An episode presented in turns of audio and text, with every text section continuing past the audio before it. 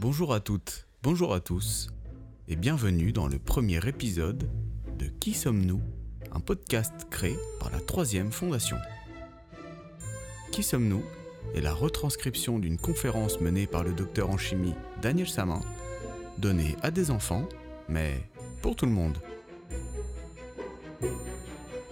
Ce podcast, qui se déclinera en plusieurs épisodes, a pour but de faire émerger en nous des questionnements tels que Où allons-nous? Comment sommes-nous devenus nous Ou encore, où se situons-nous sur l'arbre de la vie? Grâce à ses lunettes de chimiste, Daniel Samin nous donne un éclairage inédit sur l'histoire de la vie et celle des hommes. Au programme de ce premier épisode, un peu de chimie et le développement de la vie sur Terre. Qui sommes-nous? Première, action.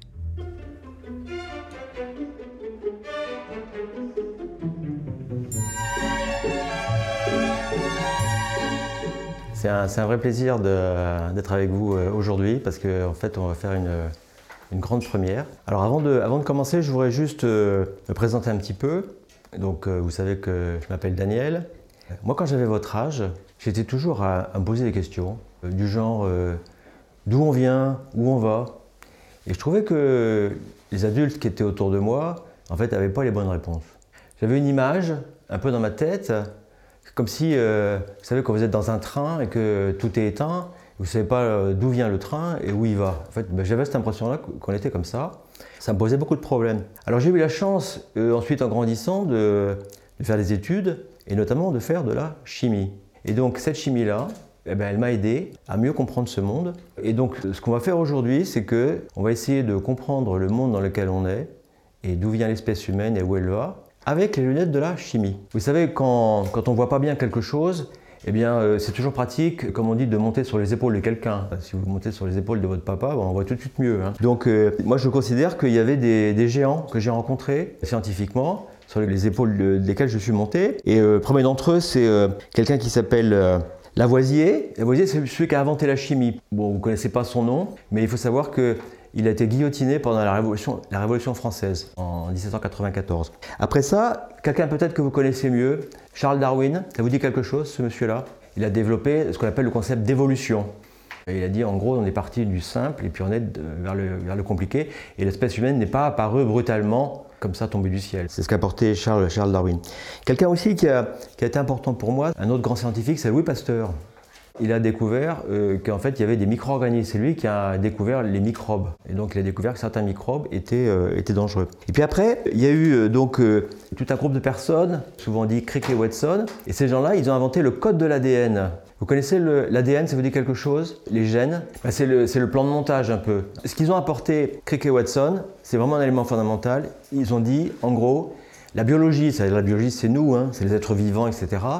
En fait, c'est la chimie ce sont des atomes.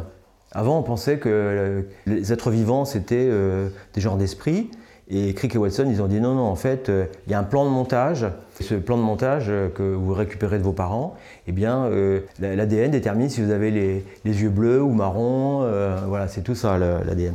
Et puis, il y a deux autres personnes que je mentionne, que vous ne connaissez pas, parce que, en fait, vous savez, dans la science, souvent, ce sont des hommes euh, qui sont récompensées.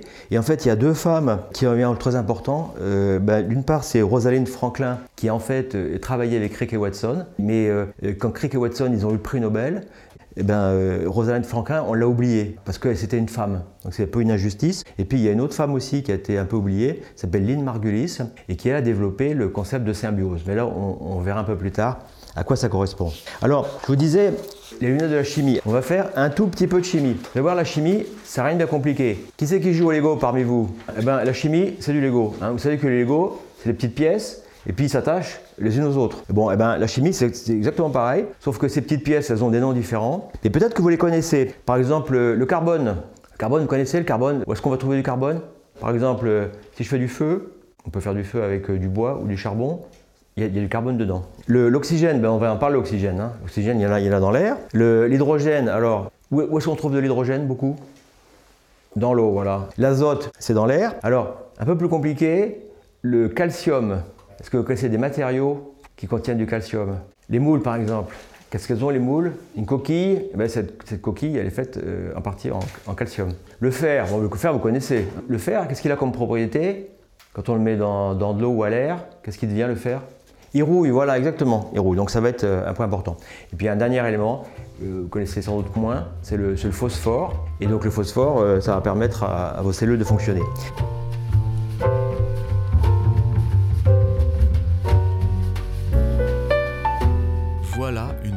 introduction qui nous permet d'en savoir un peu plus sur ce Daniel Samin. Nous commençons aussi à nous y connaître un peu plus en chimie, ce qui est plutôt pas mal. À suivre, d'autres composés que l'on connaît, mais peut-être pas assez au final.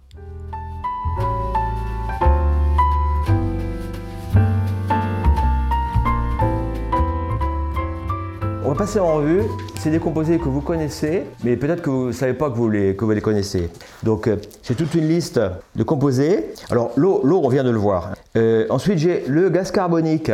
C'est euh, quand tu, tu, expires, tu vois, tu inspires de l'oxygène et tu vas expirer du gaz, et ce gaz, c'est du gaz carbonique. le gaz carbonique, on le connaît bien. Qui, qui a entendu parler de l'effet de serre? L'effet de serre, c'est parce que la lumière, elle rentre à travers une vitre, et en fait, la chaleur ne ressort pas. C'est ça l'effet de serre.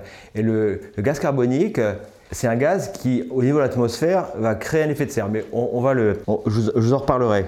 Le méthane, ça vous peut-être rien, mais qui sait qu'il y a du gaz de ville chez, dans, sa maison? Le gaz de ville pour se chauffer ou la cuisinière. Vous avez deux, gaz qui sont assez proches. le méthane, c'est vraiment le gaz de ville. Et le butagaz, le, le butane, c'est un gaz qu'on va trouver euh, dans des petites bouteilles euh, comme ça ou dans, ou dans des briquets. Vous allez voir, ces, gaz vont être importants. Alors, un composé, par contre, vous devez bien connaître, je ne pense pas que vous en buviez, mais vos parents, ils en boivent peut-être, l'alcool, l'éthanol. Ça va se trouver où ça? Dans la bière, dans le vin. Bon, alors un autre composé euh, qui est utilisé, lui, en cuisine, le vinaigre. Alors, après ça, des composés que vous connaissez, mais sans vraiment les connaître. Alors, il y en a un qui s'appelle l'acide propionique, et l'acide propionique, c'est le grand frère du vinaigre. Il a une odeur particulière, l'acide propionique. Il a l'odeur de la transpiration après 5 heures du soir. Quand les gens sentent un peu, après 5 heures du soir, l'odeur que ça sent, c'est l'acide propionique. Et puis, il y a un autre grand frère à cet acide propionique, c'est l'acide butyrique. Alors là, on va trouver l'odeur de l'acide butyrique dans les chaussettes sales. Les chaussettes qui puent, ça sent l'acide butyrique. Et vous allez voir que ces composés-là, eh bien, ils vont avoir une importance dans ce qu'on va parler. Ensuite, le glucose, que ça vous dit quelque chose On va trouver, euh, par exemple, dans, le soda. Dans le soda, on va trouver euh, un mélange d'ailleurs, on va trouver un mélange glucose-fructose, ça donne un goût sucré. Et ensuite, euh, si vous parle de l'amidon, ça vous dit rien comme ça, mais l'amidon, en fait, c'est la molécule qu'il y a dans la farine. Dans la farine, dans les pommes de terre, dans ce genre de choses. Une molécule plus compliquée peut-être, la cellulose. Ça vous dit quelque chose, la cellulose? Ben, La cellulose, c'est une molécule qui est proche de l'amidon et qu'on va trouver dans le papier. Vous allez trouver aussi dans, le bois. On va revenir une seconde sur le calcium. Le calcium, il peut s'associer avec euh, le gaz carbonique et ça fait du calcaire. Et le calcaire, par exemple, c'est le matériau, vous voyez le, mur qu'il y a derrière, il est fait en calcaire. La formule c'est CaCO3. Et alors on va faire une petite expérience. Je vais vous montrer que les petits morceaux de calcaire contiennent en fait du gaz carbonique. J'ai été chercher ce matin un morceau du mur là. C'est un petit morceau de caillou que j'ai cherché dans le mur. Et ça, c'est une solution d'acide. Donc euh, je vais mettre la solution d'acide. Vous voyez ce que ça fait? Ça fait des bulles. C'est le gaz carbonique qui s'évapore. Parce que le, calcaire, c'est un mélange de calcium et de gaz carbonique. Donc vous voyez, vous êtes devenus presque des, spécialistes de la chimie. Euh, bah, la rouille, euh, c'est du fer qui s'est oxydé, ça on l'a déjà vu. Et puis euh, un composé qui a un nom compliqué mais que vous connaissez parce qu'il est proche de vous, s'appelle l'hydroxyapatite. Alors c'est un nom qui paraît barbare comme ça, mais l'hydroxyapatite, c'est ce qui fait, qui constitue vos dents et vos os. Hein.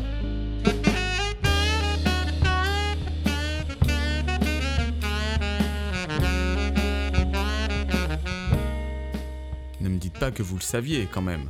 Si? Nous connaissons maintenant les composés chimiques essentiels. Nous voilà donc parés pour la suite qui s'annonce trépidante, car tout de suite, c'est le développement de la vie sur Terre.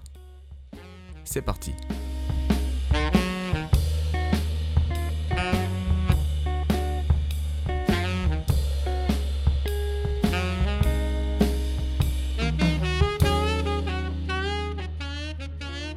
Voilà, on a terminé avec la chimie et ça va nous permettre, grâce à cette connaissance de la chimie, va nous permettre d'attaquer l'apparition et le développement de la vie sur Terre. Alors la planète Terre, en fait, elle est très vieille par rapport à nous. Hein. La planète Terre, elle a à peu près 5 euh, milliards d'années et la vie est apparue, euh, on pense, très très tôt, à peu près à 4, 4 milliards et demi d'années. Alors, est-ce que vous avez une idée de à quoi ressemblait la Terre à l'origine? En fait, ma question, c'est par rapport surtout euh, à l'atmosphère. Qu'est-ce qu'il y avait comme atmosphère à cette époque-là? Est-ce qu'il y avait l'oxygène? Eh bien justement, il n'y avait pas d'oxygène. Qu'est-ce qu'il y avait à la place de l'oxygène? Il y avait du gaz carbonique, en fait. À l'époque, il y avait du gaz carbonique, de l'azote et, euh, un peu de méthane. C'est pour ça que je vous, ai raconté ces composés avant, parce qu'on les retrouve. Donc, il n'y avait pas d'oxygène. Alors, vous allez me dire, pas d'oxygène, comment ils pouvaient vivre? Tout à fait à l'origine, il n'y avait personne, oui, mais en fait, la vie est apparue assez rapidement. Et donc, les premiers organismes qui sont apparus à la surface de la Terre, enfin dans l'eau d'ailleurs, hein, eh bien, on dit que c'était des organismes qui vivaient sans oxygène, puisqu'il n'y a pas d'oxygène. Hein. Et donc, on les appelle, peut-être vous pouvez essayer de retenir euh, ces noms-là, ces organismes qui vivaient sans oxygène, on les appelle les organismes anaérobies. Et ceux qui vivent avec de l'oxygène, c'est-à-dire nous, on les appelle des aérobies. À cette époque-là, comme il n'y avait pas d'oxygène, il n'y avait pas d'ozone, puisque l'ozone s'est fait à partir de l'oxygène, et donc il y avait des rayonnements du soleil qui étaient très puissants, qui auraient tué toute vie sur Terre. Donc la vie, à l'origine, elle était dans l'eau, parce que dans l'eau, eh ces rayons euh, nocifs du soleil, ils sont arrêtés. Mais la vie est apparue parce que dans la mer de l'époque, on dit qu'il y avait une sorte de soupe avec des aliments à manger. Mais quand la vie est apparue et qu'elle s'est développée, eh bien, les premières bactéries qui étaient là, elles ont mangé toute la soupe et au bout d'un moment, elles n'avaient plus rien à manger. Et donc, elles ont dû inventer une réaction chimique qui leur permettait de faire de la nourriture. Alors, par exemple, les, arbres qui ont des feuilles, comment ils se procurent leur nourriture? Vous le savez ça? Il va utiliser les rayons du soleil peut-être. Et ça fait de la photo... Photosynthèse, exactement. La vie a démarré comme ça. Vous voyez, on commence à, hein, mine de rien, vous donnez des spécialistes de, chimie. La photosynthèse, ça permet de transformer du gaz carbonique. On prend du gaz carbonique, on prend de l'eau. Tu avais raison, il faut de l'eau quand même. Et avec ça, on fait du glucose. Et le glucose, c'est donc du sucre, hein, comme on l'a vu. Et, du, du glucose, c'est l'énergie. Mais par contre, il y a un problème, c'est que cette réaction-là, elle dégage en plus de l'oxygène.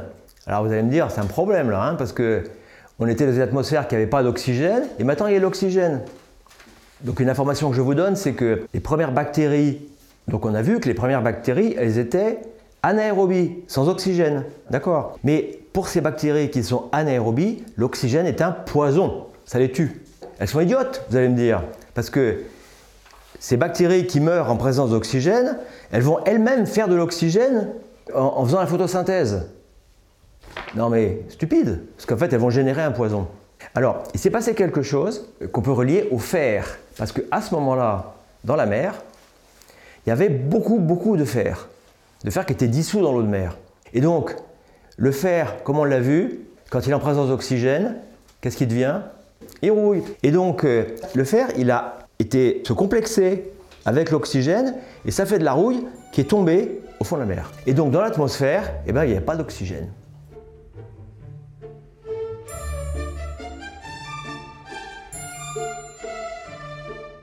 C'était le premier épisode de Qui sommes-nous?